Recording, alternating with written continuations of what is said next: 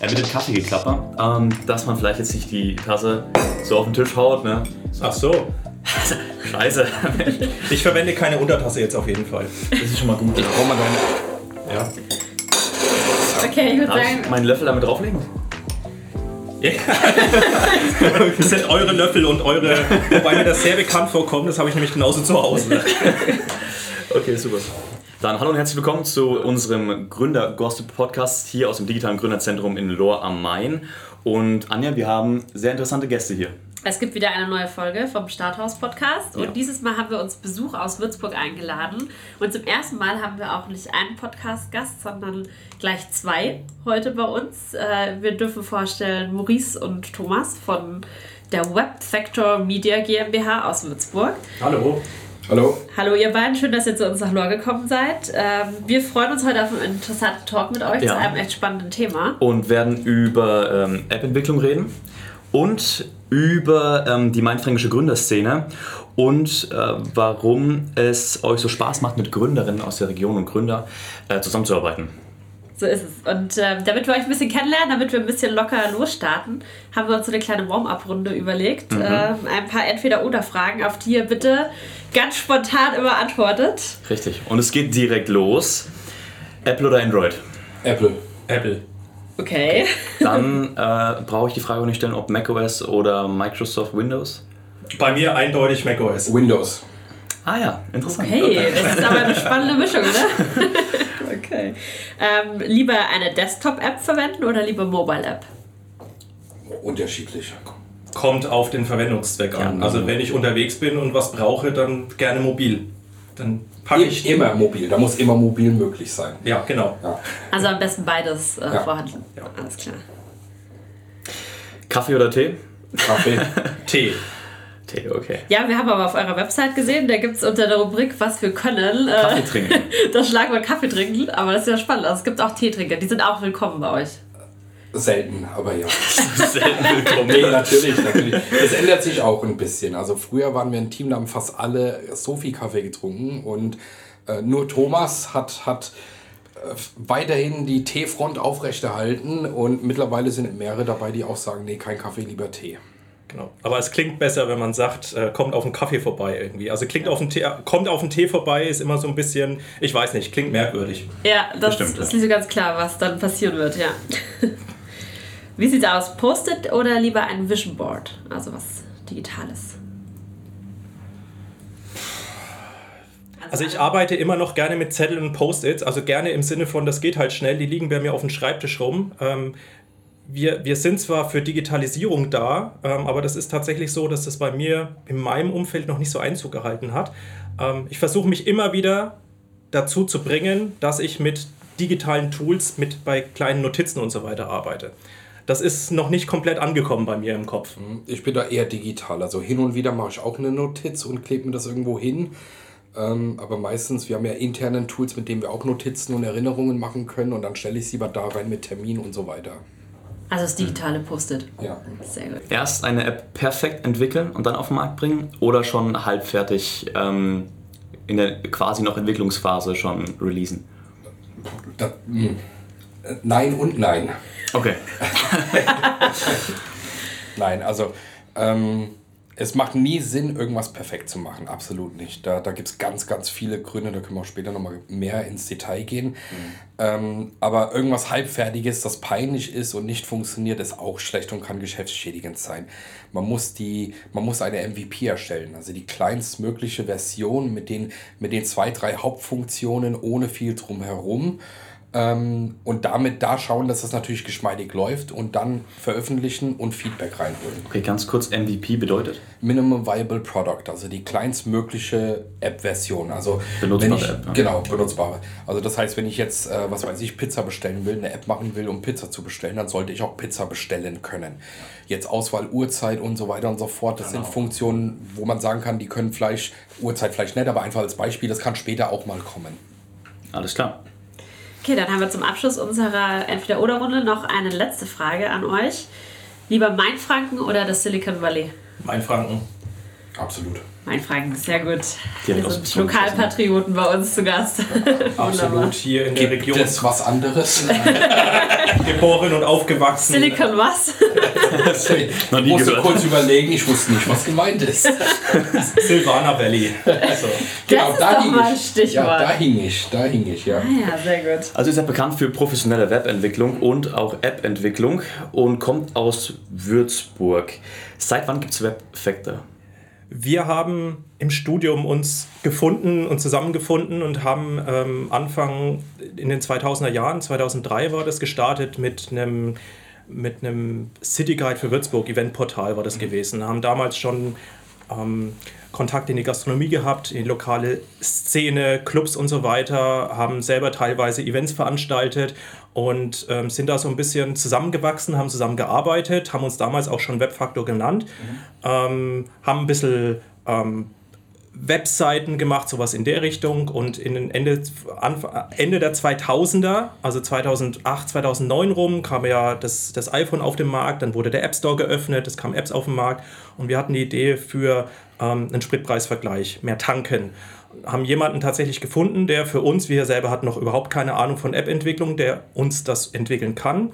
Und damit, mit diesem Produkt mehr tanken, sind wir auf den Markt gekommen und daraus ist dann die Mehrtanken, äh, die Mehrtanken, die Webfaktor Media GmbH entstanden. Und so haben wir uns dann Stück für Stück in Richtung App entwickelt, äh, App-Entwicklung weiterentwickelt und habe dann die Themen Webentwicklung, Digitalisierung und so weiter dazugenommen. Das heißt, ihr habt eigentlich so angefangen, äh, wie die Kunden, die ihr jetzt betreut, zu euch kommen, oder? Also mit einer Idee und habt euch damals den. Mehrere, mehrere Ideen. Also wir haben ja Okay. wirklich, also wir haben ja, wie er gesagt hat, haben wir mit dem City Guide begonnen. Ähm, wir sind auch irgendwann mal in Richtung tatsächlich Zeitschrift gegangen. Also weg von digital zu kleine A6-Formate, die man, die man in der Tasche mit sich rumtragen konnte, um zu schauen, wichtig als Student, wo, wo ist the next Happy Hour, wo kann ich feiern gehen und so weiter und so fort. Ähm, und das war ja alles bevor, bevor also da gab es schon PDAs und so weiter, aber das war alles noch vor iPhone, Android und so weiter. Ähm, und haben ganz viele Sachen ausprobiert und es wollte auch nicht so richtig fruchten. Also wir wussten, dass wir da in dem Bereich unterwegs sein sollen. Wir hatten auch ein paar Kunden, ähm, aber es war noch nichts von dem, äh, wovon wir leben konnten zu dem Zeitpunkt. Ähm, ich habe ja damals dann mein Studium hingeschmissen, weil das auch nicht funktionieren wollte und oder ich nicht funktionieren wollte oder wie auch immer man das bezeichnet. Ganz kurz, was, was habt ihr studiert? Physik. Ähm, habe dann bei Navigon gearbeitet im Support-Bereich, habe da Software-Support gemacht und das, das war dann auch, wo Thomas um die Ecke kam und gesagt hat, lass uns da was machen bezüglich Spritpreise. Ähm, am Anfang war ich total dagegen, haben wir gesagt, nein, das machen wir nicht. So eine blöde Idee, wer fährt denn nach Hause und gibt die Spritpreise ein? Das macht kein Mensch. Also absolut Womit er auch recht hatte zum damaligen Genau, das war Zeitpunkt. 2008, glaube ich. Ja. 2009 kam dann, dann war gefühlt alle fünf Minuten Werbung ähm, von Apple. There's an App for everything. Und dann habe ich mich bei Thomas gemeldet und gesagt, jetzt, jetzt können wir das machen. Dann hat er gesagt, super, ich habe nämlich schon alles gemacht. Ich war nicht bereit aufzuhören und habe schon ein Backend und alles vorbereitet.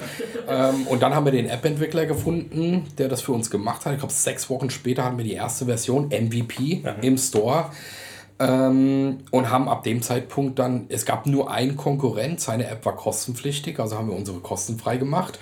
Ähm, in seiner App haben ganz viele User down gemeckert, keine Favoritenfunktion, kein, kein dies, kein jenes. Also haben wir es bei uns eingebaut. Also das war wirklich immer ein, ein Gucken, was ist auf dem Markt, wa- was fehlt. Und äh, der Zeitpunkt war richtig. Die Preise sind hochgegangen, es hatte kaum jemand eine App. Also die Konkurrenz, die das gemacht hat. Ähm, und es war ziemlich einfach zu schauen, was machen die falsch und wir machen es richtig. Ähm, und das ging dann relativ gut. Und auf Support haben wir immer geachtet. Immer, Und Support, ganz wichtig, ja. Ja, also immer wenn Feedback kam von den Usern, das, das läuft toll, super, freuen wir uns. Und ähm, da könntet ihr auch, oder wie schaut es mit dieser Funktion aus, äh, haben wir versucht, das in kürzester Zeit nachzuziehen und das wurde honoriert. Das wurde honoriert ähm, mit, mit positiven Mails, die zurückkamen, das wurde honoriert mit entsprechenden Bewertungen und so langsam ist es dann, ohne dass wir viel Werbung gemacht haben, tatsächlich auch hier und da in den Medien aufgeschlagen. Also erst waren das irgendwelche ähm, App, also ähm, App-Portale, die halt über Apps berichtet haben. Dann sind wir irgendwann bei iFun gelandet und teilweise kamen auch ähm, Fernsehberichte darüber und so haben wir uns dann nach und nach irgendwie so hochgehangelt. Und was mich jetzt noch interessieren will, ist, äh, du hast gesagt, die App war anfangs oder ist kostenlos. Da würde mich interessieren, wie habt ihr das Ganze finanziert? Das war alles Freizeit. So. Das war alles eigene Kosten, Freizeit. Thomas war noch dabei, sein Diplom zu machen. Mhm. Ähm, und hat es nachts und am Wochenenden gemacht. Also da, da, da gab es keine Freizeit mehr. Wir waren nicht mehr aus oder unterwegs. Ich habe damals bei Navigon gearbeitet, jetzt Garmin, und habe da ähm, am Abend Support gemacht und am Wochenende gemacht und so weiter. Also das war alles, alles außerhalb der normalen Arbeitszeiten. Ähm, irgendwann kam dann der Zeitpunkt, wo das anfing, Fahrt aufzunehmen, wo ich dann gesagt habe, da gab es auch gerade den Wechsel ähm, bei, bei Navigon, wo ich gesagt habe, ach, wisst ihr was, macht ihr euer Ding, ich, ich mache mich jetzt hauptberuflich, ich traue mich das zu machen, habe gesagt, ein Jahr nehme ich mir jetzt vor, weil wir einfach gemerkt haben, dass wir schneller oder nicht so schnell vorankommen, weil wir das nur nebenbei gemacht haben. Ähm, und in dem Jahr sind wir einfach hochgeschossen. Also ich habe permanent plötzlich Gespräche gehabt, Kontakte. Der eine wollte Werbung bei uns schalten, der andere wollte mit uns zusammenarbeiten und andere Märkte erobern, weil wir diese ganzen Daten hatten und so weiter. Also es war, ja, genau. Also das ist nämlich genau der, der, der Punkt. Also ich habe kurze Zeit später, habe ich dann, ich habe an einem Forschungsinstitut dann auch noch gearbeitet als wissenschaftlicher Mitarbeiter und ich habe auch kurze Zeit nach Maurice dann gesagt, so jetzt ist Schluss, das ist für mich kein, kein Weg, das ist nicht so meins ähm, ich will mich voll für die Firma einsetzen, für das Produkt damals, mehr tanken war das. Und wir haben gemerkt, sobald man da voll dran ist, hat man viel mehr Zeit und Energie, sich wirklich intensiv damit äh, darum zu kümmern. Und deswegen ist es auch häufig so, dass wenn irgendwelche Investorenrunden stattfinden und das sind Startups, die teilweise noch irgendwas anderes machen, das bei den Investoren häufig nicht so gut ankommt, sondern es geht immer darum, deine Leidenschaft muss hundertprozentig in die Firma rein und dann kann das wirklich was werden. Da muss man aber natürlich auch äh, sich trauen, dann irgendwann diesen ja. Schritt zu gehen und zu sagen, okay, jetzt kündige ich den Hauptjob oder jetzt mache ich mich da frei und. Setzt sich dann, dann voll Fokus dran. Ne? Ja. Und wie genau seid ihr da vorgegangen? Wenn man das jetzt ein bisschen verallgemeinert, wenn man jetzt eine App-Idee hat, wie, was ist so der erste Schritt, was man macht? So, ich kenne es jetzt aus der, aus der Filmgeschichte, wenn man jetzt ein Storyboard macht, so die ersten Ideen aufkritzelt. Wie genau konzeptioniert man das? Genau. Also damals haben wir alles falsch gemacht, was man machen kann, weil wir null Ahnung davon hatten und einfach gemacht haben. Wir wussten damals überhaupt nichts von der Gründerszene, Unterstützung, Startup-Hilfe und so weiter und so fort. Mhm. Ähm, wir sind permanent auf die Fresse gefallen. Anders kann man das nicht formulieren. Ähm, Neben Erfolgen, also das war immer so, wir haben Erfolg Ja, ja, Erfolg und dann, und dann, und dann, wieder kaputt gemacht. Dann, aber nicht so viel. Also es war immer ein bisschen mehr Erfolg, als was wir kaputt gemacht haben. ähm, wir, wir haben damals einfach gesagt, wir wollten, also bei Mertang ist echt ein schlechtes Beispiel, weil wir da völlig chaotisch rangegangen sind. Ähm, damals haben wir das einfach gesagt, das wollen wir, das wollen wir, das wollen wir, das haben wir gemacht. Und dann haben wir nach einem Jahr, glaube ich, eineinhalb Jahren, haben wir ein Redesign gemacht und versucht, alles in Ordnung zu bringen, was wir damals total falsch gemacht haben. Ähm, wenn, wenn man heute rangeht, äh, dran geht, dann äh, muss man da etwas ähm, geordneter, strukturierter vorgehen. Es beginnt damit, erstmal die Idee zu haben, ist klar. Man hat eine Idee für eine App mhm. Ähm, und dann muss man prüfen, was gibt es da draußen schon an Apps, die ähnlich sind ähm, oder, oder das Gleiche machen. Also eine Marktrecherche. Auch, genau, genau, Marktrecherche. Und dann auch hinterfragen, ob die Idee Sinn macht oder nicht. Ähm, bei den ganzen Apps, die es heutzutage gibt, ist es recht schwierig, irgendwas zu finden, was neu ist. Ähm, aber oft, oft findet man Sachen, die nicht so gut funktionieren, die man vielleicht besser oder anders machen kann. Und darauf muss man sich fokussieren. Ähm, der nächste Schritt ist dann auch zu prüfen, wie kann ich das Ganze monetarisieren. Also wir haben es einfach gemacht, wir haben, wir haben uns da rausgelehnt, wir hatten keine Ahnung, wie Geld reinkommt. Dann kamen plötzlich Werbefirmen auf uns zu, weil die App berühmt wurde und so ist das Ganze immer mehr geworden. Vielleicht können wir da noch mal kurz einhaken, welche Möglichkeiten gibt es denn mit Apps Geschäfte zu machen? Also ich meine, ganz banal wahrscheinlich kostenpflichtiger Download, aber es gibt ja schon überwiegend äh, kostenfreie Apps und äh, irgendwie funktioniert es ja trotzdem den, für die Gründer dann auch dort das Geschäft zu machen. Also entweder, ähm, ab, abgesehen von dem, was du gerade genannt hast, dass die App an sich kostenlos, äh, kostenpflichtig ist, da geht so ein bisschen ein Trend davon weg, hat man die Möglichkeit mit Werbung ähm, eine App zu finanzieren oder zu refinanzieren, ähm, muss aber sehr aufpassen, dass die App nicht überfrachtet ist mit Werbung, weil das äh, mindert einfach den, das, die User Experience und ähm, im Zweifel sind die User weg und man hat weniger Einnahmen und versucht die zu überkompensieren mit mehr Werbung, was aber dann nicht funktioniert. Ähm, schön ist immer, wenn der User dann vielleicht sich auch freikaufen kann von der Werbung mit einem Einmalkauf, In-App-Purchase oder über Abos. Also viele Apps mittlerweile auf dem Markt funktionieren folgendermaßen, dass sie Freemium sind, also sie können kostenlos heruntergeladen werden, aber man muss ein Abo damit abschließen für ein paar Euro im Monat mir wegen. Dann muss aber auch klar sein, welchen Mehrwert der Nutzer dann davon hat. Er muss, äh, ihm muss klar gemacht werden, pass auf, wir arbeiten stetig an der App, du wirst neue Funktionen haben, wir werden dafür sorgen, dass die am Laufen gehalten wird, damit die User nicht das Gefühl haben, abgezockt zu werden. Weil es ist klar, je mehr Apps ein User hat und je mehr er dafür bezahlen muss, jeden Monat, ähm, dann sagt er sich auch, ich habe keine Lust dafür zu bezahlen. Also ich glaube, immer mehr Leuten da draußen ist klar geworden, dass App-Entwicklung Geld kostet und sind auch durchaus bereit, dafür zu bezahlen. Das muss in Waage sein und es muss gerechtfertigt werden. Kommen wir nochmal zurück. Also wir hatten jetzt den Punkt Marktrecherche, dann äh, auch die Frage, wie kann ich da überhaupt Geld machen, welches Modell habe ich. Ähm, die Kunden, die zu euch, die auf euch treffen sozusagen, die bei euch ankommen, haben die schon eine visuelle Vorstellung davon, wie die App aussehen soll? Oder ist das zum Beispiel was, was ihr dann gemeinsam mit den Kunden mhm. auch entwickelt? Äh, es ist unterschiedlich. Also wir haben einmal diejenigen, die zu uns kommen und sagen, so soll die App aussehen und alles andere ist völlig unklar. Also Workflow, ähm, Funktionalität, also äh, grob ist es schon klar, aber sie wissen, ah genau, die stürzen sich voll auf das Thema Look and Feel und, und eigentlich ist noch gar nicht klar, funktioniert die App, ist sie so sinnvoll aufgebaut und so weiter. Ähm, dann haben wir andere, die sehr von der technischen Seite kommen und ähm, die sagen, wenn das passiert, muss das passieren und wenn das passiert, muss das passieren und dann sitzt du da und weißt überhaupt nicht, wie du die App jetzt aufbauen sollst, also vom, vom Aussehen her. Ähm, die meisten haben noch kein Corporate Identity, kein Design, keine, keine Farben, kein Logo, kein gar nichts. Ähm, da müssen wir immer ran oder oft ran an die Geschichte.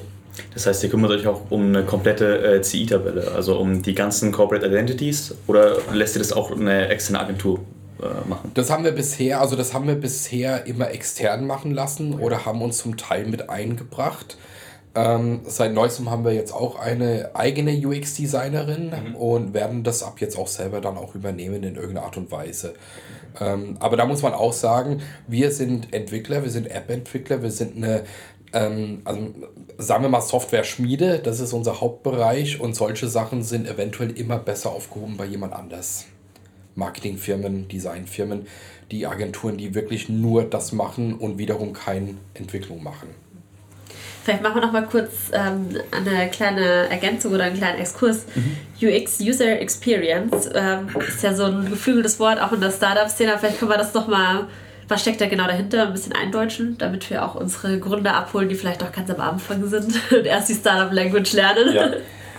User Experience heißt, ähm, man macht sich sehr intensiv darüber Gedanken, ähm, wie die ähm, wie die App zu benutzen ist, wie sie ausschaut, wie intuitiv sie ist, also immer aus User-Sicht betrachten. Das heißt, ähm, man hat auf der einen Seite diejenigen, die eine App herausbringen wollen, die haben eine bestimmte Idee vor Augen und die wollen damit was erreichen. Wichtig ist aber, wie die Welt da draußen, die User, die das nutzen sollen, mit der App auch zurechtkommen. Also, wo sind welche Buttons angeordnet? Sind die Workflows, die da passieren, ähm, nachvollziehbar oder verwirren die eher? Sind die gut beschrieben? Ähm, schaut es gut aus? Das gehört irgendwie alles zu dieser User Experience mit dazu. Und UI, das, also das ist schwer. Es gibt ja User Experience und es gibt User Interface. Und da gibt es auch wirklich zwei unterschiedliche Spezialisten für diesen beiden Bereichen. Ähm, und wie Thomas sagte, ist User Experience wirklich so diese, wie die App wie man sie wahrnimmt und so weiter. Und dann hat man den User Interface, da müssen wir vielleicht noch mal kurz ein bisschen abtrennen. Ähm, sind die Buttons intuitiv und sinnvoll angeordnet. Das sind so diese zwei verschiedene Bereiche, die man da versucht zu betrachten. Und das, der Goldstandard ist quasi, dass man sich möglichst intuitiv und äh, smooth dann auch in dieser App bewegen kann und dann alle Infos rankommt. Und zur User Experience gehört dann auch noch, wie flüssig die App dann tatsächlich läuft. Genau, Zum und, Beispiel, ja. ja. Und eventuell auch Animationen sinnvolle und so weiter. Also einfach diese, diese User-Erfahrung von der App mhm. und User Interfaces, sie ist der Aufbau der App, die Nutzung. Also das ist, aber das müssen die Spezialisten lieber erklären als wir, weil ähm, wir hauen die Wörter auch einfach nur rum und sagen, wir haben das, aber ähm, wir sind ja da nicht die Spezialisten. Aber im Grunde genommen könnte man das zusammenfassen und sagen, wenn die UX gut ist, dann macht es Spaß, die App zu verwenden. Das ist doch mal, das ist doch mal ein Takeaway, ja, sehr gut. Wie lange dauert denn das eigentlich so im Schnitt? Also von der ersten Idee bis man quasi, sag ich mal, bei der ersten, beim ersten Prototyp der App ist, ne? wo ich sage, okay, den kann ich jetzt mal in den App Store reinbringen und dann können die ersten das downloaden. Wie lange ist so ein Entwicklungsprozess? Pi mal Daumen, kann man wahrscheinlich nie so genau sagen. Ja, ne? Überhaupt Aber nicht, überhaupt nicht. Das hängt natürlich immer, das sind unterschiedliche Projekte. Wir haben ja Projekte teilweise im Bereich 10.000 bis 15.000 Euro. Alles, was drunter ist, ähm, bringt in der Regel nichts. Also man sollte schon mit 10.000 bis 15.000 für eine erste MVP-Version von so einer App rechnen, bis hin zu Projekte ähm, mit, mit sechsstellig. Also das ist immer unterschiedlich, je nachdem, was da, was da reinkommt. Ähm, und dann ist natürlich die Vorbereitung für, für höher bepreiste Projekte viel länger. Ähm, eventuell müssen da noch Anwälte mit ins Spiel kommen. Datenschutz spielt ein Thema. Wo sind die Server aufgebaut? Also da, da gibt es, also eben, wenn wir jetzt ins Detail gehen, dann können wir stundenlang drüber reden, weil da gibt es einfach ganz viele Punkte dazwischen, die noch abgecheckt werden muss, bevor wir dann wirklich sagen, wir fangen jetzt das Programmieren an. Ne? Also zu der App-Entwicklung eben, dass darum geht, dass die, die App-Entwicklung ist nicht nur die Softwareentwicklung als solches, sondern da ist noch so viel außenrum, dass man tatsächlich betrachten muss, sowohl von der finanziellen Seite als auch dann von der zeitlichen Seite her. Okay. Was mich interessieren würde, wenn man jetzt eine App auf ähm, iOS-Geräten veröffentlichen möchte im App Store, wie lange dauert das, bis der App Store die gecheckt hat, genehmigt hat und dann letztendlich auf den Markt geschmissen hat? Naja, Best-Case-Szenario, Apple ist zufrieden, was meistens auch der Fall ist. Also bei uns jedenfalls, wir wissen ja, was wir machen. Ähm, dann dauert das zwei bis vier Tage. Und im Vergleich zu Android? Android ist. Oh, das ist jetzt anders. Android kann jetzt auch länger dauern, weil sie mittlerweile auch die Apps prüfen. Früher war das so, man hat es hochgeladen und die App war da eine Stunde später. Mhm. Jetzt prüft aber Google auch die Apps und das kann auch schon mal vier Tage dauern. Richtig? Ja, soweit ich weiß schon. Also das kann, das kann durchaus mal ein paar Tage dauern. Je nachdem, wie sie gerade besetzt sind, geht es auch durchaus mal schneller. Mhm. Ähm, häufig ist es so aus der Erfahrung heraus, wenn man mal den ersten Prozess durch hat, den ersten Review-Prozess, und man stellt kleinere Updates äh, online, dass es dann auch ein bisschen schneller geht, dass dann vielleicht nicht so genau geguckt wird. Aber grundsätzlich ist es auf jeden Fall immer sehr, sehr ratsam, sich mit den Guidelines auseinanderzusetzen von den jeweiligen Stores, also sowohl bei Apple als auch bei Google. Ähm, weil wenn man da in die Fallen rein äh, läuft und irgendwas macht, was die nicht gerne sehen, dann scheitert man dran. Ähm, es wird zurückgewiesen. Im Zweifel ver verliert man nur ähm, viel Zeit. Äh, es gab aber auch andere Themen, wo dann Apps tatsächlich komplett gesperrt wurden oder Accounts gesperrt ja. wurden oder sowas. Also man sollte sich tunlichst mit den Guidelines auseinandersetzen. Also da sind wir auch schon richtig in die Falle gelaufen. Ein Kunde hat uns gesagt, das, das ist alles okay, das hat er geprüft, das passt alles. Ähm, und natürlich oft gerade in diesem ähm, Startup oder, oder ähm, ich möchte jetzt eine App machen Bereich. Ne? Also es ist ja ein Unterschied zwischen Startups oder, oder jemand, kann man auch als Startup bezeichnen, jemand, der eine App-Idee hat und einfach seine App in den Store bringen will ähm, versuchen wir natürlich auch immer, das, das haben wir uns auf die Fahne geschrieben, ähm, auf ein Portemonnaie zu achten des Kunden. Also kein, kein Geld verbrennen. Das können wir absolut nicht leiden. Und wenn der Kunde dann, und das war in dem Fall so, hat gesagt, ja, ich habe die Apple Guidelines geprüft, das passt alles. Ich so, ja wirklich, ja, da gibt es auch andere Apps, die machen das auch. Und ich so, alles klar. Wir haben losgelegt, ich glaube, über ein halbes Jahr entwickelt. Und dann hat Apple und Android, das war ja das Schlimme, Android, der normalerweise über nichts meckert, weil bei Android geht ja jeder, also alles. ähm, haben die Accounts gesperrt und haben gesagt, ihr kommt mit der App hier nicht rein. Und das war auch ziemlich. Gegen hart. was für Guidelines und Richtlinien muss man verstoßen, dass sowas passiert? Unterschiedlich. Also, es gibt also ein einmal, Beispiel nur. Ja, ähm, es, gibt, es gibt ja sensible Bereiche, wo gerade zum Beispiel Apple zum Schutz von ähm, unter 18-Jährigen und so weiter achtet. Und wenn man in so einem Bereich unterwegs ist, muss man vorsichtig sein. Deshalb auch die mehrfache Frage, habt ihr alles geprüft? Ähm, und wenn man aus dem Bereich heraus oder in so einem Bereich dann auch noch was verkaufen will, also außerhalb der App, also Hardware oder, oder ähm, Luxusgüter oder irgend sowas, dann kann, es, dann kann es passieren, dass Apple sagt, nee, also damit kommt ihr gar nicht rein und ist vorbei. Thema erledigt. Also da muss man einfach aufpassen. Welche drei Eigenschaften hätte denn die perfekte App für euch? Also es gibt doch bestimmt irgend so einen, weiß ich nicht, die App, wo ihr sagt, okay, das, die funktioniert wirklich von vorne bis hinten 100% durchgedacht wenn er an die denkt, was sind die Key Features, die er erwartet für die perfekte App? Also als Grundlage erstmal gute User Experience. Ne? Ja. User Experience, ähm, Funktionalität ähm, und also Sinn, Sinn, wertvoll. Die App muss wertvoll sein. Also die muss ja. Sinn ergeben. Also ähm, und das kann unterschiedlich sein. Es gibt, es gibt also ich, ich spiele auch gerne sehr viele App-Spiele und so weiter. Also auch die können sinnvoll sein. Es ist ja Freizeitbeschäftigung. Ähm, aber es müssen einfach Apps sein, die, die Sinn machen, die gut gestylt sind oder gut gestylt, aber einfach ähm, okay aussehen, schön aussehen und ähm, von der Usability her sehr einfach zu bedienen sind. Also was hast du mal gesagt? Man darf nicht drüber nachdenken müssen. Man muss die App einfach benutzen können, ohne, ja. ohne Einarbeitung. Das ist gut, ja. Ja, das stimmt. Und wir hatten jetzt gerade auf der Fahrt hierher, hatten wir noch ein Beispiel von Apps, die wir beide jetzt nicht so mögen. Das sind Apps, die ähm, nur zum Kauf animieren, weil dann irgendwelche Goodies ähm, verkauft werden, um schneller Levels zu erreichen, zum Beispiel sehr, sehr häufig in Spielen angewendet ähm, und man in Kostenfallen reintappt ähm, und dann aber so ein Suchtfaktor mit ausgelöst wird und die damit ihr Geld verdienen. Also sowas mögen wir nicht besonders. Verständlich, ja. Wie viele Apps habt ihr schon äh, begleitet? Wie viele auf den Markt gebracht? Habt ihr da ungefähr eine Hausnummer? 50, 60. Und gibt es irgendwelche Branchen, auf die ihr euch spezialisiert habt? Oder ist es auch der Reiz, immer mal querbeet ja, zu gehen. Wir sind total querbeet und das macht auch gerade schon. Also wir, wir sagen ja auch immer, wir sind, wenn es um Individualsoftware geht, sind wir die Richtigen, weil wir einfach sehr schnell umschwenken können. Wir können aus, aus, aus Projekten, die mit Hunde und Pferde zu tun haben, Sachen rausnehmen und sagen, das ist super geeignet für die Pizzabestellung. Also das, das macht so wahnsinnig Spaß, aus diesen verschiedenen Bereichen Erfahrungen mitzunehmen und zu verwenden. Aber das ist genau das, was den Reiz ausmacht, so wie du es vorhin ausgedrückt hast. Also sich mit unterschiedlichen Themen auseinanderzusetzen, beziehungsweise aus auseinandersetzen zu müssen. Also dann sich hinsetzen und sagen, okay, was haben wir hier für ein Thema? Was sind die Probleme des Kunden? Was sind die Probleme dessen User, also für das Produkt, das wir umsetzen wollen oder die Mitarbeiter von ihm vielleicht, wenn es ein digitales internes Tool ist, sowas in der Richtung. Und ähm, äh, sich, sich damit auseinandersetzen und gemeinsam auch mit dem Kunden Lösungen findet. Ähm, und das wiederum im Team bei uns entsprechend fruchtet, weil wir dadurch, dass wir nicht in einer Branche festhängen, tatsächlich so ein bisschen ähm, offen sind für, für, für verschiedene Themen, glaube ich, dass das dem Team gut tut und ähm, generell Kreativität fördert. Die haben die Möglichkeit auch immer, sich mit einzubringen. Wir wollen ja auch, dass unser Team sagt, finden wir gut, finden wir nicht gut, wollen wir nicht was anderes probieren ähm, nicht das Rad neu erfinden, aber immer wieder schauen, ob es denn anders besser drehen würde. Das Wie ist groß so ist euer Team? Wir sind jetzt 15 Mitarbeiter okay.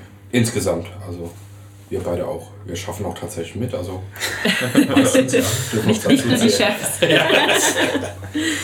Ich habe nochmal eine Nachfrage zu der User Experience. Wie testet ihr das denn dann in der Praxis? Weil ich meine, jetzt bei euch im Team, ihr seid alle schon besonders digital affin. Ne? Ähm, das ist ja jetzt schon was anderes, sage ich mal, wie wenn man äh, die App dann seinem Opa oder so in die Hand drückt, das Handy und sagt, hier, guck mal du, ob du damit klarkommst. Also gibt es da irgendwie Fokusgruppen, ja, die man macht? Oder? Wobei da man sich fragen muss, ob der Opa überhaupt der ist, der die App in die Hand nehmen muss. Da geht es schon mal los. Also die okay. Zielgruppe.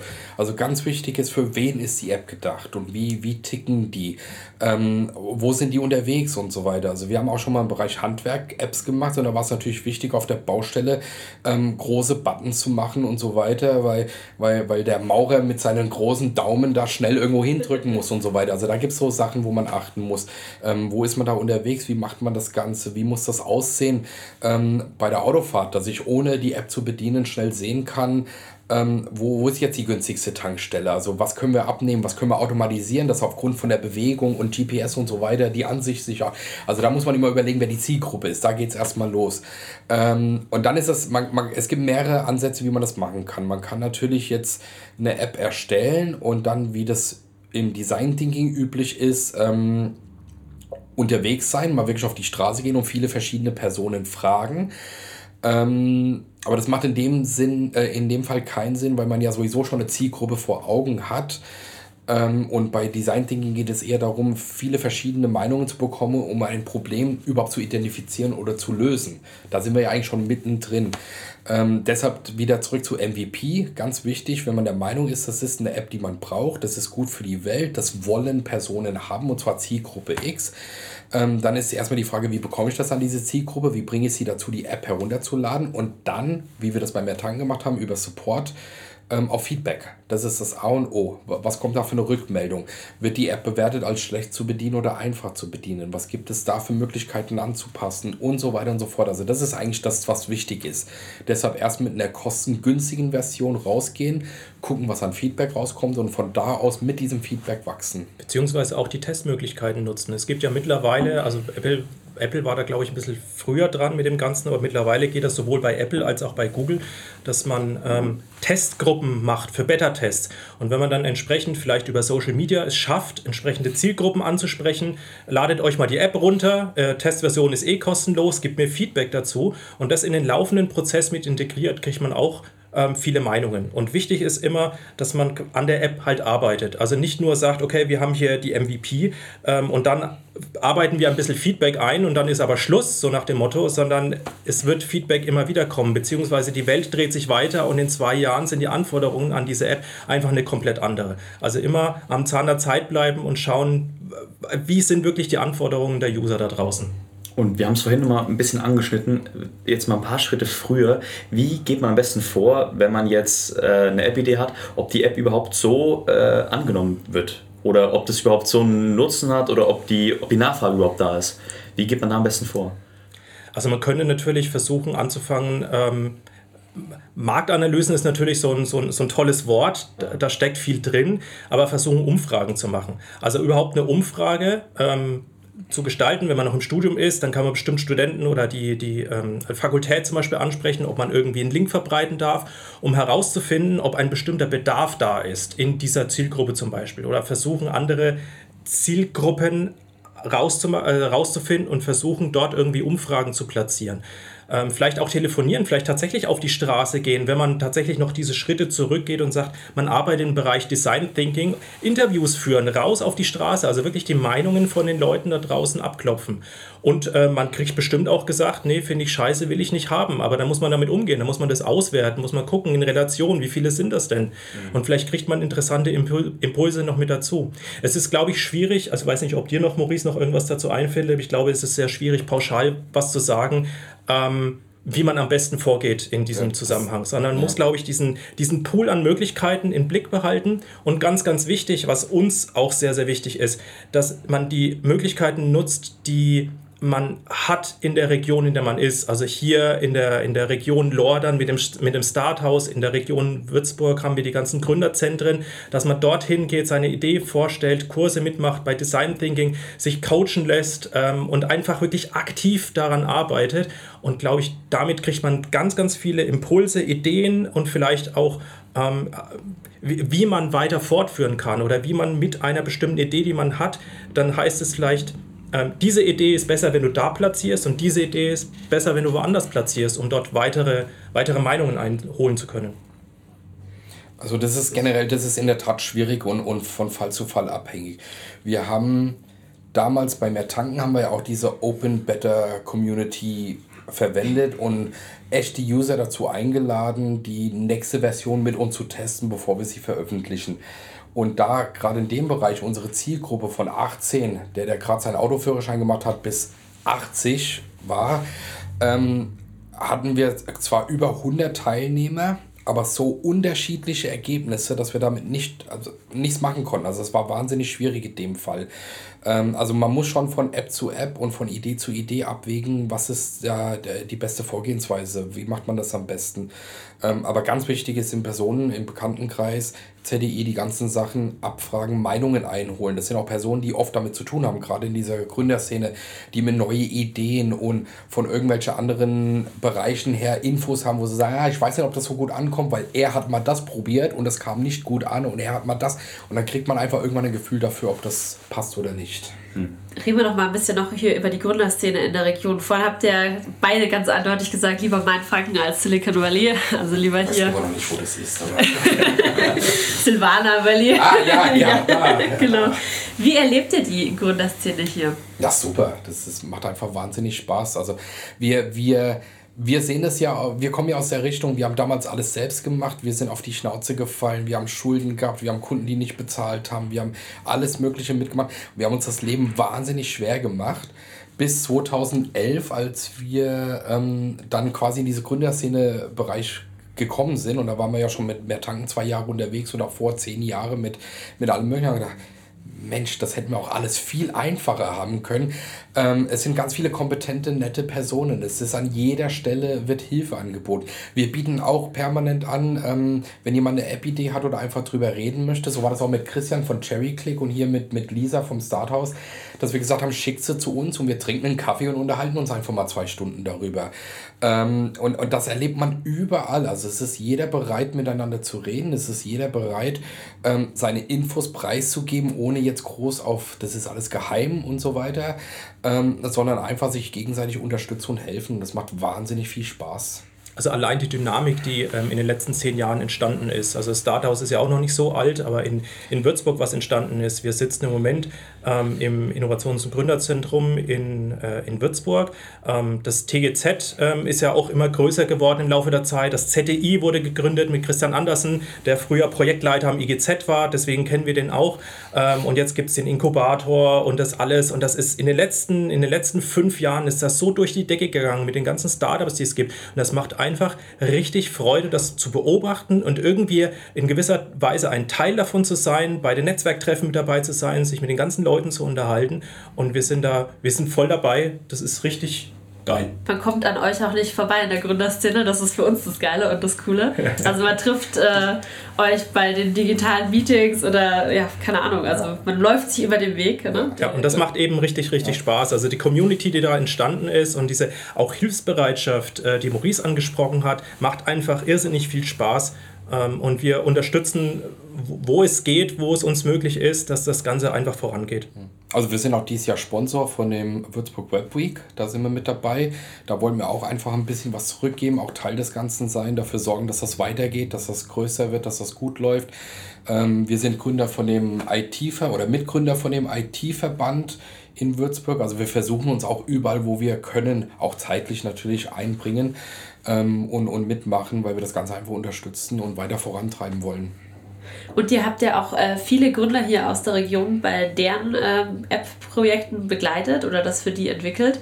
Was macht denn für euch den besonderen Reiz aus, mit Startups, mit jungen Gründern zusammenzuarbeiten? Ja, das ist, das ist äh, ganz viele Sachen. Also da, da erstmal ist da jemand, der hat eine Idee und während er davon erzählt oder sie davon erzählt, dann einfach die Augen brennen und, und Begeisterung. Ähm, dann weiß ich immer noch, wie das war, als ich meinen Job quasi hingeschmissen habe und gesagt habe, ich probiere das jetzt ein Jahr, ob das funktioniert. Das ist halt viel Mut, viel, viel sich trauen, viel aus dem Fenster lehnen. Ähm, bei bekanntermaßen, ich glaube, 95% der Startups schaffen das fünfte Jahr nicht oder irgend sowas. Da gibt es ja Zahlen. Ähm, und trotzdem gibt es immer wieder Menschen, die das probieren, die sich einfach trauen, das zu machen. Und das, das nehmen wir mit, das, das leben wir mit bei den Projekten. Da sind wir gerne mit dabei.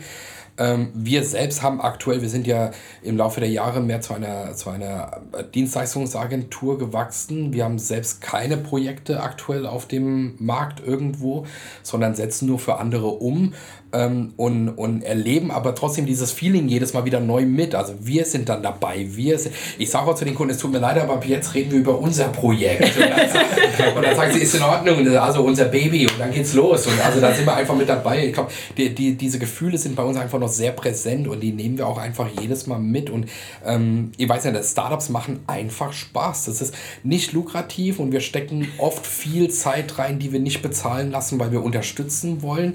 Ähm, aber das kriegen wir einfach mit Freude, die, die Freude wieder mit, wenn das Ganze dann doch fruchtet. Und vielleicht irgendwann verdienen wir auch mehr dran, aber im Moment, im ersten Moment ist es einfach diese, dieses Dabeisein. Und ihr habt ja auch ähm, eine, besondere, eine besondere Beziehung zum Starthaus, das haben wir ja gerade schon so ein bisschen angeschnitten, äh, weil ihr oder weil wir einen Gründer haben bei uns im Starthaus seit einiger Zeit äh, schon, den ihr auch begleitet. Vielleicht können wir da ein bisschen über Christian und seine App oder Christian und Cedric ja, mit ihrer App Cherry Click auch noch mal ein bisschen äh, sprechen. Wie kam denn dieser Kontakt zustande? Über Lisa. also Lisa, die, die war ja früher ähm, die, die Geschäftsführerin, Leiterin, ich weiß gar nicht, wie. Genau, die Leiterin hier im Stadthaus. Okay, genau. genau. Ähm, die Gründungsleiterin, die kann man sagen, ja. Gründungsleiterin, genau. wir haben sie auf irgendeine Veranstaltung wieder getroffen und da haben gesagt, ey Glückwunsch, du bist ja hier Lore und so weiter. Und sie, ja, sag mal, wie sieht's aus, wenn ich da jemand habe, der nach App fragt, kann ich sagen, klar, schick jeden zu uns, das ist gar kein Thema. Ähm, und irgendwann saß dann halt ein Christian bei uns und ähm, dann habt ihr ein neues Baby gestartet mit ihm. Noch nicht ganz, noch nicht ganz. Der, der Christian, der Christian, ich habe ja vorhin von den verschiedenen Richtungen erzählt. Der Christian ist ein sehr, ein sehr logisch denkender ähm, ähm, Mensch, der auch aus dem Programmierbereich sowieso kommt. Das heißt, er hat die gesamte Basis gehabt für das sein Vorhaben und, und die Workflows und, und den, den Background und alles drum und dran. Aber ich saß da und hatte keinen Plan, was eigentlich diese App so genau macht und wie sie aussehen soll und so weiter. Und das habe ich ihnen auch gesagt. So, also Wahnsinn, damit kann bestimmt mal der Entwickler was anfangen, aber wie sieht eigentlich die App aus? Was, was bauen wir da? Wie sieht was das? machen wir hier eigentlich? Ja, was, genau, was, ich verstehe die Idee, aber ich, ich sehe es nicht. Ich sehe es überhaupt nicht. Ähm, also wir brauchen auf jeden Fall noch mehr. Da saß er auch, glaube ich, zwei Stunden bei mir. Es war ein tolles Gespräch. Ähm, und ich habe ihn dann weggeschickt mit, mit ein paar Kritikpunkte, wo ich dachte, oh, hoffentlich habe ich ihn jetzt nicht irgendwie ähm, und dann hat er sich drei Monate später nochmal gemeldet und gesagt, so, er hat das jetzt alles aufgearbeitet, was ich ihm gesagt habe, er hat jetzt Ideen und so weiter und er hat jetzt Geld, wir starten jetzt. Und, und so haben wir plötzlich, dann war ich, glaube ich, eine Woche später hier oder zwei Wochen später hier und wir haben gemalt und gezeichnet und die ersten Workflows definiert, die App definiert. Ähm, er hat ja im Vorfeld schon alles gemacht, also die gesamte Vorbereitung, Recherche, also da war, das hat er alles schon weg gehabt. Das war ja auch all das, was er schon vorher gemacht hat, alles erledigt. Das heißt, es ging jetzt nur noch darum, die App zu bauen eigentlich. Und ja. Das habt ihr dann kurzerhand gemacht. Kurzerhand weiß ich nicht, das ist schon ein sehr großes Projekt und ja. äh, es kommt ja immer wieder was dazu. Ähm, aber ja, wir haben ziemlich schnell Gas gegeben und hatten auch ziemlich schnell Resultate, weil auch die Vorbereitung eben da war. Und da sind wir wieder bei dem, bei dem Punkt am Anfang. Ähm, der, der der, der, ähm, der Unternehmer muss auch was unternehmen am Anfang. Er muss wirklich mal da klar Schiff reinbringen, Ordnung, Struktur und so weiter. Und dann flutscht das Ganze am Ende. Dann müssen wir nur noch feilen und sagen, da fehlt noch und hier und so weiter. Also die, die App von Christian, CherryClick, ähm, ist ein tolles Beispiel für eine App, ähm, erstens von einem Startup, das wir von Anfang an mit begleitet haben und das auch so nach und nach, ich nenne es mal vorsichtig, skaliert. Also wo tatsächlich ständig daran gearbeitet wird. Der Gründer, der Gründer ist da dahinter, der versucht das Ganze zu monetarisieren, der hat neue Ideen, kommt damit ums Eck. Wir arbeiten das sprintweise einfach durch und das wächst und gedeiht und das macht richtig Spaß, einerseits das Produkt zu sehen, das man mitentwickelt hat und das ist irgendwo im App Store da draußen und zum anderen einen Erfolg bei diesem Startup zu sehen, das sich dann auch weiterentwickelt entsprechend. Das ist das, was es ausmacht, um nochmal den Bogen zu spannen, zu warum es schön ist, mit Gründern zusammenzuarbeiten. Und wie fühlt sich das an, wenn äh, nach so einer Entwicklungsphase die App dann auf einmal verfügbar ist im App Store, wenn man heimfährt und dann sagt, oh, jetzt, jetzt kann ich downloaden? Erleichterung. Okay.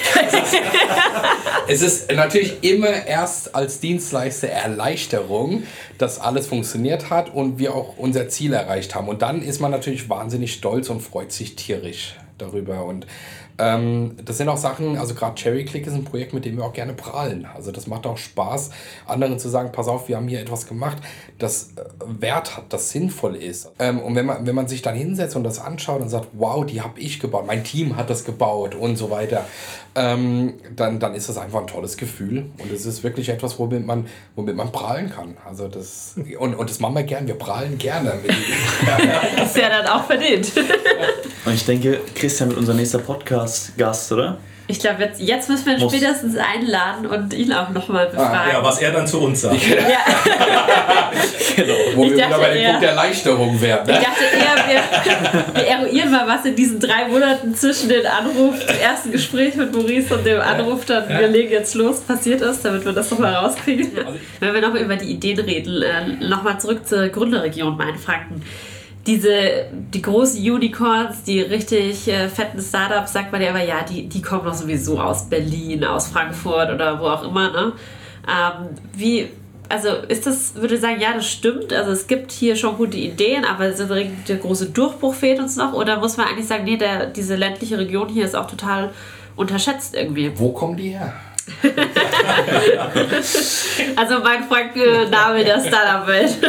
Also gut, Unicorns im, im, im Bezug auf Deutschland ist generell ähm, schwierig. Ne? Ja. Schwierig. Ähm, ich glaube, da wird dran gearbeitet. Da werde ich mich jetzt auch nicht aus dem Fenster lehnen und sagen, an, an was es alles hängen kann.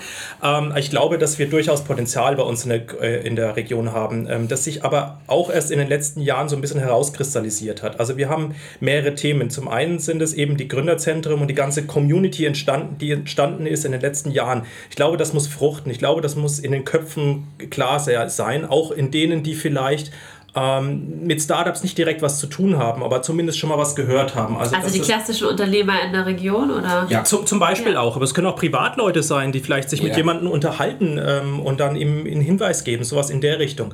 Und zum anderen, deswegen haben wir uns dann nämlich zusammengeschlossen und diesen IT-Verband Mainfranken gegründet, äh, Standortstärkung. Es geht darum, hier zu zeigen, wir haben ganz viele tolle, innovative Firmen, die machen das und das. Wir arbeiten zusammen, wir kooperieren, wir wollen vielleicht gemeinsam irgendwelche Workshops veranstalten oder Infoveranstaltungen. Wir wollen die Studenten, die hier sind, hier behalten. Wir wollen nicht, dass sie abwandern nach Hamburg, Berlin und Frankfurt und München ja. und was weiß ich was. Wir wollen den Standort hier einfach groß machen. Naja, wir haben auch einige, die den ähm, äh, Bayerischen Gründerpreis gewonnen haben ja. in Würzburg, also ja. Intakt zum Beispiel und so weiter. Also, also ich glaube, das ist eine persönliche Meinung, das hört vielleicht irgendjemand, der mehr Ahnung hat und sagt so ein Quatsch, aber ich glaube, die Städte werden einfach erstens gehypt. Das ist das Thema, das ist einfach Berlin. Ne? Berlin, klar, wer was werden will, will, geht nach Berlin. Das ist absoluter Quatsch.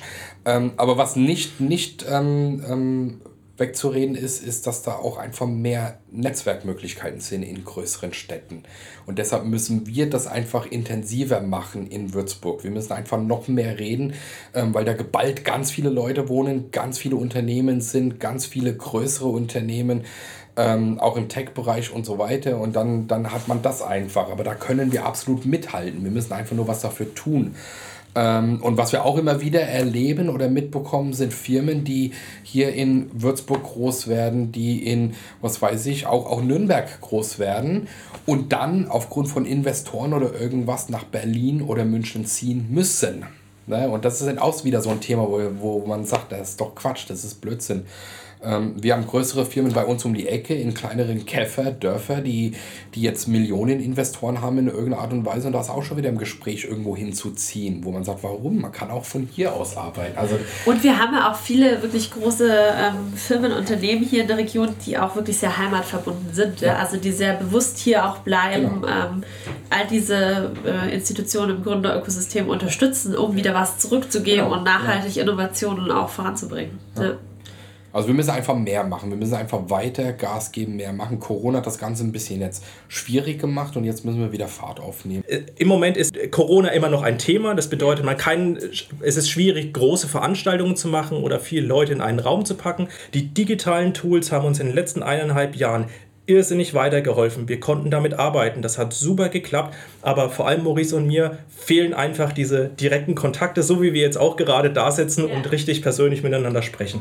Ja, das glaube ich kann nur jeder unterstreichen, ne? weil da ist echt so eine Lust auf Analoges wieder zurückgekehrt und ja. das sich in Präsenz treffen. Ja. Und ich denke, da kann sich auch jeder angesprochen fühlen, nicht nur die Gründerinnen und Gründer, sondern auch die, die es werden möchten oder ja, die eine Idee haben.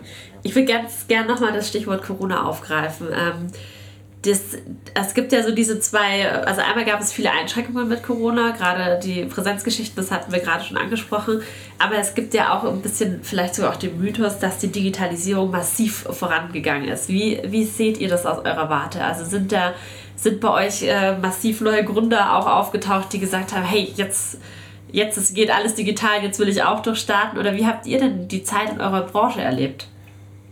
Massiv neue Gründer fände ich jetzt schwierig so zu sagen. Ähm, aber was wir festgestellt haben, glaube ich, ist, dass in vielen Unternehmen das Bewusstsein stärker geworden ist, dass ähm, Potenzial vorhanden ist häufig für Digitalisierung, um ähm, bestimmte Abläufe effizienter zu machen um vielleicht unabhängiger davon zu sein, ob bestimmte Mitarbeiter jetzt gerade tatsächlich vor Ort sind oder zu Hause arbeiten können. Es gibt Branchen, wo das in Teilen gar nicht möglich ist, überhaupt kein, äh, kein Thema. Ähm, wir haben fernab jetzt von uns festgestellt, dass, glaube ich, durch das Ganze, was die komplette Gesellschaft in den letzten eineinhalb Jahren durchgemacht hat, weitere Bereiche ähm, aufgezeigt wurden, in denen Digitalisierung, glaube ich, helfen könnte und wo es Defizite gibt. Generell deutschlandweit betrachtet. Ähm, mir wegen ist das Bildung, Gesundheitswesen, Behörden und so weiter. Ja. Ich glaube, da gibt es ganz, ganz, ganz viele Knackpunkte, ähm, von denen ich hoffe, dass sehr, sehr viele in den nächsten Jahren ganz stark angepackt werden, weil das ist immer was, was also Maurice und mich fertig macht, wenn wir bestimmte Abläufe mitbekommen und wir uns denken, ja, aber das könnte man so viel einfacher haben, das könnte so viel effizienter laufen und man, hatte, man hätte viel mehr Geld oder Kreativität, Arbeitszeit, Verfügung für wirklich wichtige Dinge. Was wir gemerkt haben, ähm, ich bin ja eher im operativen Bereich unterwegs, dass unsere Kunden äh, gemerkt haben, dass er, wir waren ja schon dabei, Sachen zu machen und einfach noch einen Zahn mehr zugelegt haben. Also, dass sie da schneller geworden sind, dass sie dann noch mehr Funktionen haben wollten als ursprünglich geplant. Also, ja. ähm, wir hatten eigentlich die gleichen Kunden, immer noch ein, zwei, drei, vier neue Projekte, aber die gleichen Kunden, wo es einfach hier so in dem Bereich war und dann plötzlich steil nach oben gegangen ist, weil wir doch noch den Bereich jetzt machen und den Bereich jetzt machen. Ähm, und es deckt sich ja mit dem Firmen intern, haben einfach gemerkt, dass sie da, da mehr machen müssen. Ja, vielleicht gab es auch den einen oder anderen Gründer, der dann diese Corona-Zeit auch eben dafür bewusst genutzt hat, ja, um da jetzt all in zu gehen oder eben mhm. nochmal durchzustarten und sich da voll einzulassen. Und falls unsere Zuhörer draußen auch eine Gründungsidee haben und äh, vielleicht einfach nur Beratung suchen oder so, können sie sich sicherlich an euch wenden. Ja, selbstverständlich. Absolut. Wir freuen uns drauf. Und wie gesagt, es gibt Kaffee bei uns. Aber auch Tee. aber auch Tee. Das um, und halt ganz wichtig ja. ist, wir reden ja die ganze Zeit nur über Apps. Wir sind aber nicht nur App-Entwickler. Wir sind ja auch ähm, im Digitalisierungs- und Automatisierungsbereich. Also wir der 50% unserer Kunden sind kleine und mittelständische Unternehmen, die intern die Prozesse digitalisieren oder die Prozesse optimieren wollen. Also das ist ganz wichtig. Und das ist dann konkret, oder was bedeutet das dann konkret? Ist das Richtung, geht es Richtung Coaching oder dass ihr denen helft, die Prozesse zu entwickeln? Oder geht es dann auch eher schon wieder darum, wirklich digitale Lösungen für diese Mittelständler zur Verfügung zu stellen? Genau, also es sind meistens individuelle Lösungen oder Individualsoftware. Ähm, in der Produktion sind sie bisher immer mit Zetteln und ausgedruckte Excel-Tabellen und so weiter ja. rumgerannt.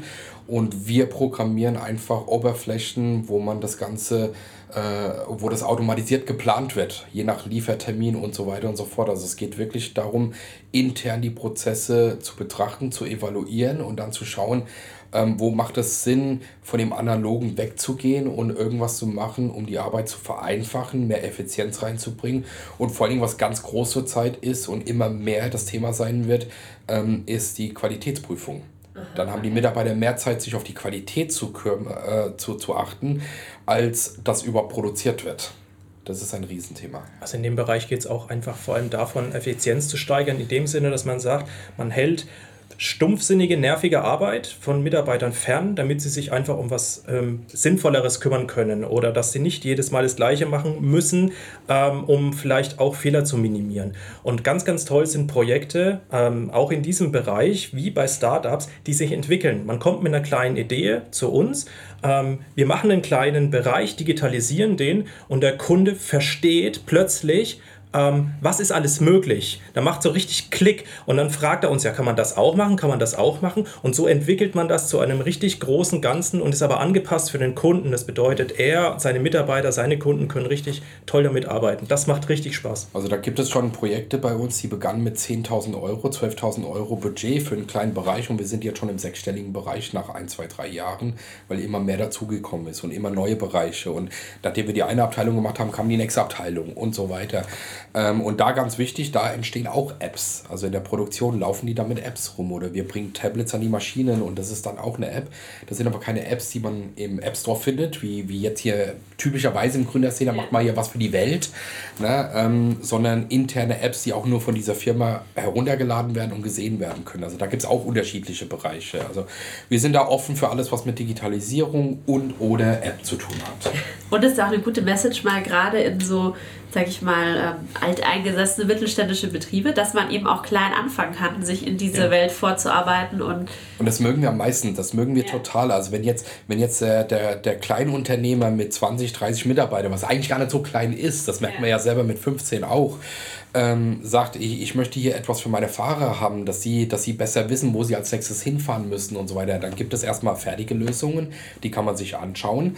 Ähm, und, und oft, oft ähm, gibt es in der Tat irgendwas, was man verwenden kann. Oder die Firma braucht, weil sie einfach speziell ist, weil, weil jeder macht sein Ding irgendwie anders und deshalb ist man auch konkurrenzfähig gegenüber alle anderen. Man kann nicht in der, in der Schublade gesteckt werden. Dann muss auch eine spezielle Software dafür her. Die muss ja gleich teuer sein. Die kann ja angepasst und einfach sein. Also man sieht, egal ob äh, Startup oder einzelner Gründer, ob Mittelständler, Unternehmen aus der Region, der, der Weg zu euch lohnt sich auf alle Fälle. Ja, vor allem wegen Kaffee. Vor allem wegen Kaffee. Und wegen guten Gesprächen. Sehr schön. Ja, dann wollen wir mal langsam zum Ende kommen und bedanken uns sehr herzlich, dass ihr den Weg nach Lohr äh, in den Landkreis Waldspessart auf euch genommen habt. Sehr, sehr, ähm, gerne. Vielen Dank für die Einladung. Schön, dass ihr da wart. Ähm, wir freuen uns auf die Veröffentlichung der Folge und äh, wir freuen uns vor allem, mit euch in Kontakt zu bleiben und werden sicherlich noch den ein oder anderen Gründer an euch weiter lotsen und Bitte. dann gucken wir mal, wie sich die App Stores äh, die, App, die nächsten Jahre weiterfüllen. Vielen Dank für eure Zeit. Danke. Dankeschön.